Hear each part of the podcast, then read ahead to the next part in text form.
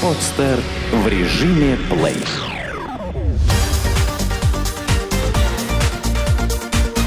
Банк.ру. Информационный дайджест. Чего россияне не знают о кредитных историях? Согласно проведенному федеральному исследованию, россияне, несмотря на бум потребительского кредитования, очень смутно себе представляют суть кредитных историй. Рейтинг основных заблуждений составило Национальное бюро кредитных историй. Заблуждение первое. Негативные данные можно убрать из историй. Почти 35% опрошенных россиян уверены, что если они выплатят просроченную задолженность по кредиту, то плохие записи из кредитной истории удалят. На самом деле, любая информация остается в кредитной истории навсегда. Заемщик может потребовать лишь исправить ошибочные сведения, например, неправильно указанный размер кредита или неверные сведения о дате полного погашения займа. Заблуждение второе – в досье вносят сведения лишь о просроченных кредитах. Россияне полагают, что в кредитную историю вносят информацию только по проблемным кредитам. Лишь 32% опрошенных смогли правильно отметить, что в истории также хранятся сведения о всех выплаченных кредитах или действующих, даже если по ним не было просрочек. Заблуждение третье. Заемщик не может ознакомиться со своей историей. Только 35% опрошенных знают о праве в любое время ознакомиться со своей кредитной историей. Бесплатно досье может получить любой гражданин раз в год. Подобные заблуждения, как отмечают эксперты, сильно распространены в обществе российских заемщиков и необходимо проводить масштабную работу по их искоренению. Это позволит повысить ответственность и кредитную дисциплину граждан.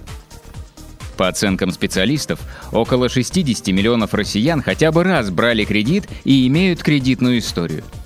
Из них уже более 15% заемщиков не смогут получить кредит в будущем, поскольку неоднократно допускали просрочки свыше 90 дней и утратили доверие банков. Каким будет банк через 5-10 лет? Банковские технологии развиваются стремительно – уже сегодня можно снять наличные по отпечатку пальца или сетчатки глаза. А что будет через 5-10 лет? Специалисты в один голос пророчат эру мобильного банкинга. Через 5 и тем более 10 лет, отмечает начальник управления электронного банкинга ОТП банка Алексей Казаков, для оплаты товаров не нужна будет карта – во многих магазинах и кафе это можно будет сделать с помощью телефона, и не только посредством NFC, но и через схему мобильной коммерции. По словам старшего вице-президента банка Globox Дмитрия Заплаткина, в мире только около 15% населения имеют кредитную карту, в то время как 80% пользуются мобильными телефонами. Именно развитие мобильных технологий, а также бесконтактных платежей – будет угрожать физическому существованию многофилиальных кредитных организаций. Мобильные устройства абонентов будут превращены в реальные платежные инструменты, аналогичные банковским картам. Платежная информация будет передаваться через операторов мобильной связи. Общение с клиентом будет строиться без необходимости посещения отделения банка. С личным менеджером, поясняют эксперты, можно будет общаться по Skype или через FaceTime – то есть также с использованием мобильных приложений.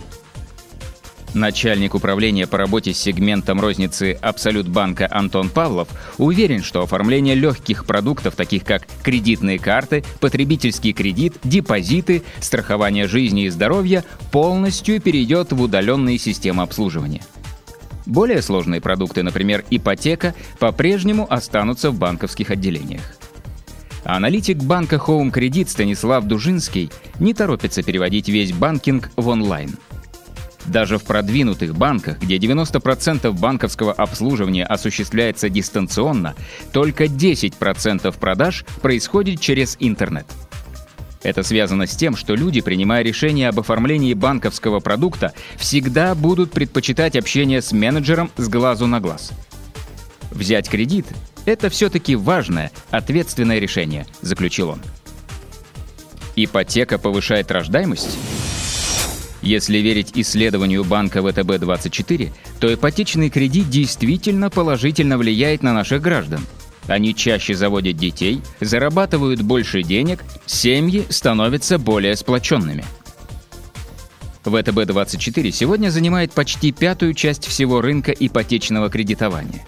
Это довольно солидная доля. Специалисты банка решили проанализировать своих клиентов и пришли к неожиданным выводам – Оказалось, что ипотека подталкивает россиян более активно искать источники пополнения семейного бюджета. Так, в течение года после получения ипотеки 63% всех заемщиков банка увеличили свой доход. Из этого числа две трети заемщиков повысили свой доход благодаря повышению зарплаты или переводу на более высокую должность. По данным экспертов банка, ипотека также укрепляет семейные отношения – по крайней мере, изменение семейного положения заемщиков после оформления ипотеки происходит реже, чем у других клиентов. Что касается рождаемости, то у каждой пятой семейной пары, оформившей ипотеку в ВТБ-24, за последние три года родился ребенок. Еще 4% заемщиков ожидают пополнения в ближайшие месяцы. Напомним, что несмотря на рост ставок по жилищным кредитам, страну охватила настоящая ипотечная эпидемия.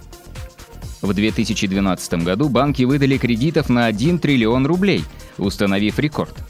Для сравнения, в 2011 году банкиры смогли выдать займов лишь на 700 миллиардов рублей. Правда, с ростом выданных кредитов растет и просроченная задолженность.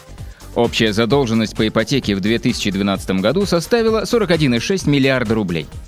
По данным Национальной службы взыскания, самый высокий уровень просрочки среди регионов Российской Федерации зафиксирован в Чечне. Здесь доля просрочки по жилищным судам составила 9,7%. Второе место занимает Северная Осетия с результатом в 6,7%. На третьем – Московская область с 4,2%. Сделано на podster.ru Скачать другие выпуски подкаста вы можете на podster.ru